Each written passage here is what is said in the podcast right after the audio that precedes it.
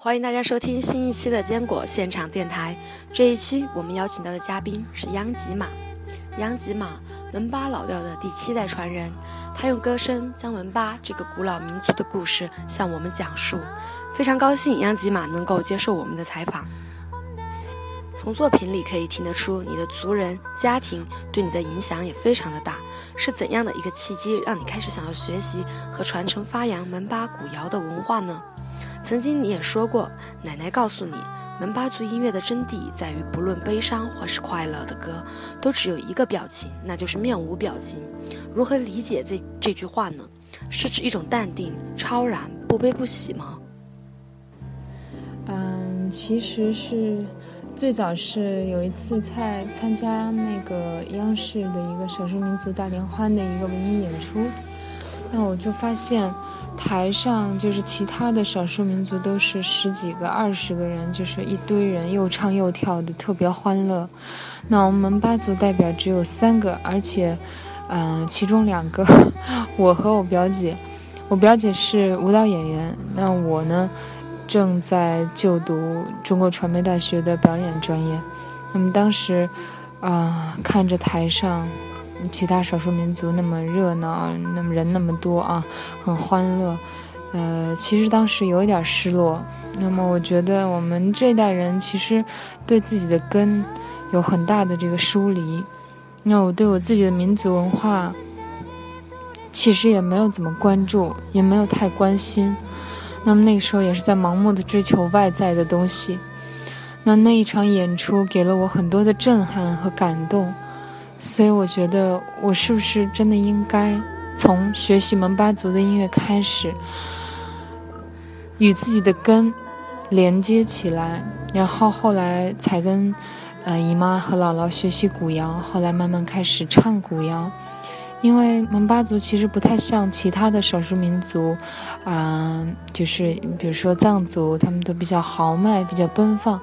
那蒙巴族其实是一个非常内敛、谦逊的民族，他们不太擅长感情外露和表达，包括音乐也是。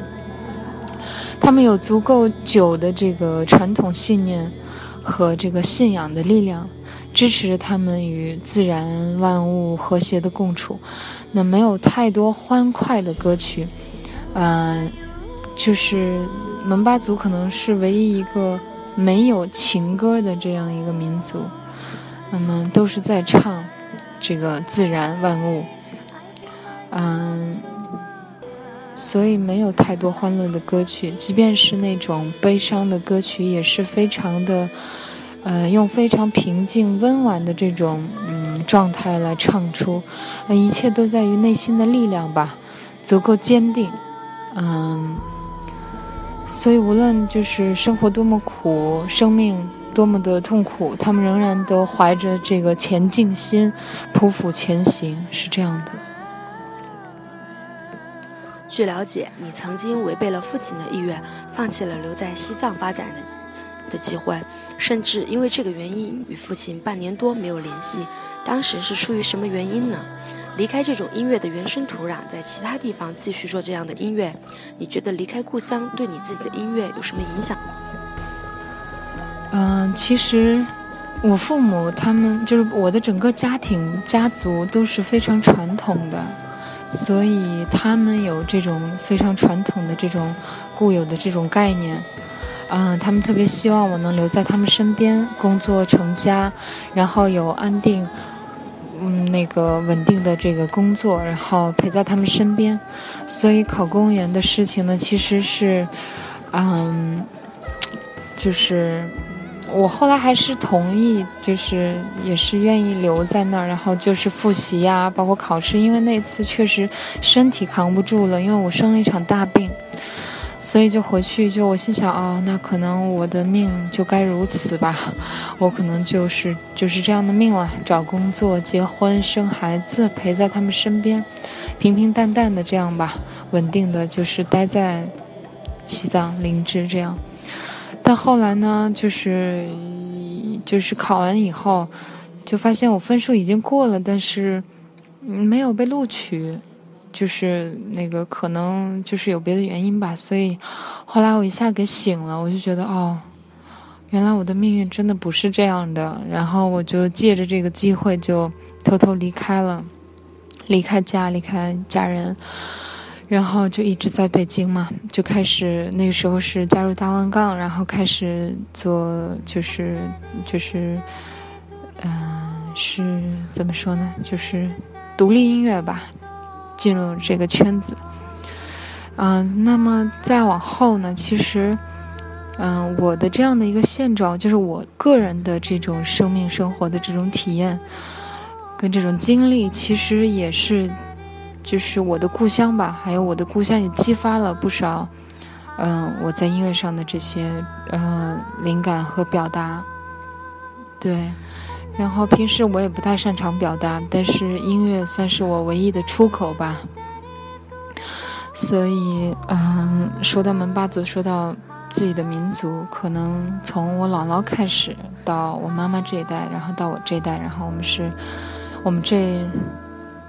在我在我女儿，然后我们这四代吧，都是有共同的乡愁，想回去回不去嘛，所以，对，啊，我觉得就是族人的这个老调，可能是我这辈子都唱不完，就是这些歌，就是我一直就是唱不完，就能唱一辈子，包括我的下一代，我的子孙后代也是有同样的这种乡愁。大概是这样子的。我们的传统文化保护力度其实没有达到一个很完善的地步。门巴族人口稀少，又没有自己的文字，传统音乐都靠口耳相传。那你在学习传承民族文化的过程中，遇到过什么困难吗？这些困难都是如何去解决的呢？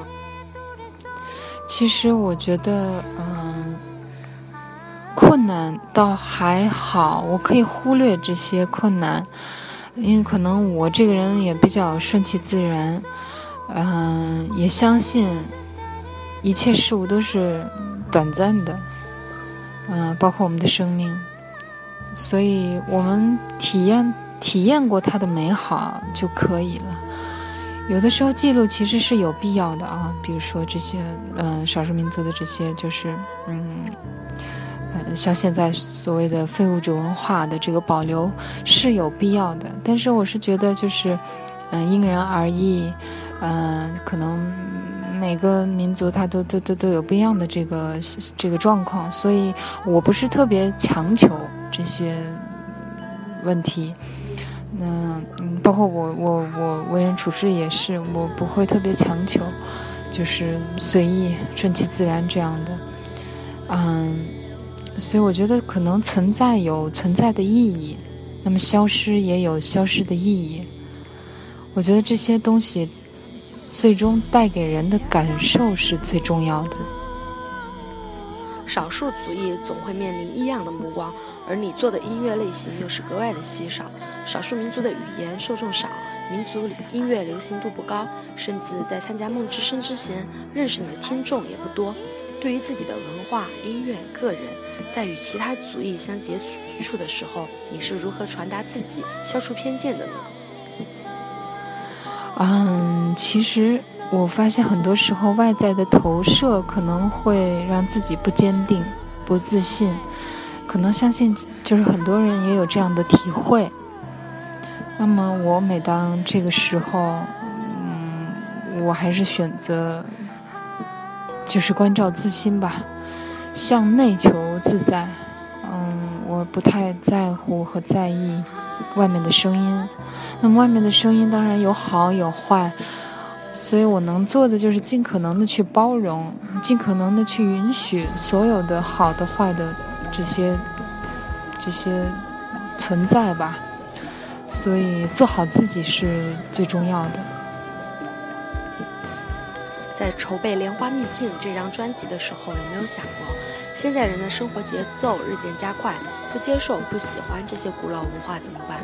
你希望通过这张专辑带给大家一种什么感受呢？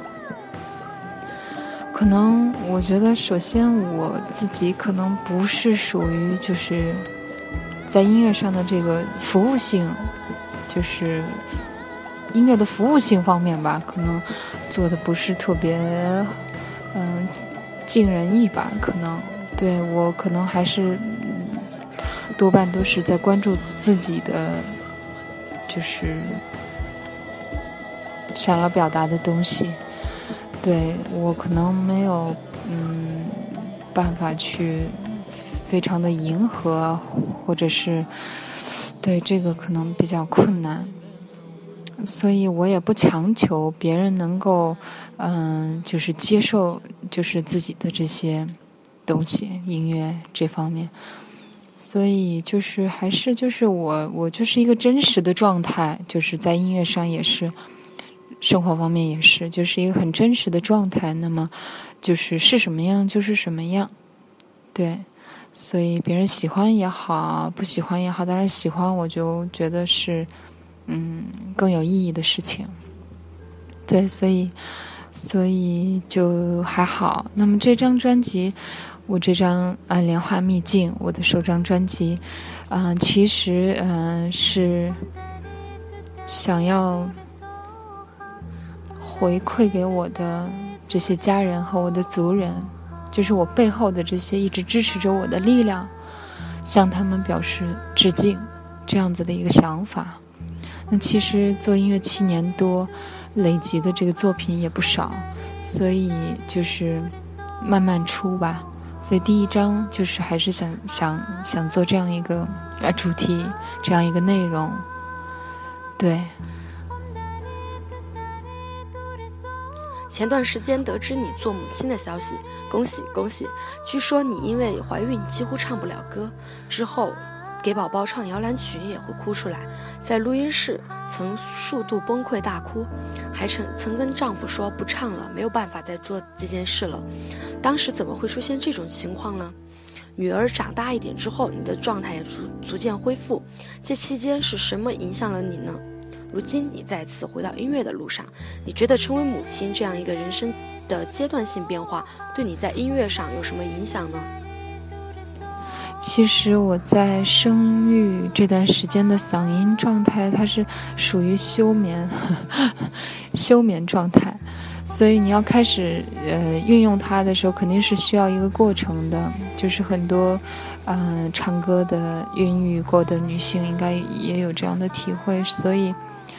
嗯，不管是身体也好，嗓音状态，然后精神各个方面都需要重新去调节，所以这个这个这个过程是有一点儿嗯难受难过的，但是我觉得这些阶段我经历的都都都非常不错，然后我也有太多的精神和身体的感受，嗯，总之我非常享受这一切。那做觉得做了妈妈以后，就觉得自己变得更踏实了，嗯，甚至是站在舞台上都觉得扎实了很多。其实也是孩子带给我很多很多东西，孩子带给我很多很多的力量吧。说实话，很多人对处于西藏深处的墨脱有一种向往。越来越多的人去旅游、去朝圣。当现代文明逐渐进入那个曾经在二零一二年之之前连公路都不通的神秘领地，你觉得这样的文化冲击给故乡带去了怎样的改变？你怎你是怎样看待这些改变的呢？嗯，我觉得物质对精神的这个冲刷可能是，呃，一直存在，也是比较严重的。那每一个时代有每个时代的进步，同时可能也会带来精神文明的衰落。那从古到今肯定都是一样的，我们都在面临这些问题。所以，嗯，话又说回来，其实就是还是做好自己，心存善念，关照自心。我可能比较注重这些。你在新专辑中收录了三首门巴古调。我们知道这是一张专辑是你要送给族人们的礼物。那么，除了对民族传统音乐的学习和传承，你对自己的未来音乐发展还有什么样的计划呢？我一般不太敢给自己定计划，因为我的所有的计划都在变化，所以还是一切都是顺顺其自然为好。非常感谢央吉玛能够接受我们的采访，也非常高兴能够在现场聆听到遥远高原的古老歌曲。非常感谢央吉玛，也非常感谢大家，谢谢大家，我们下期再见，谢谢。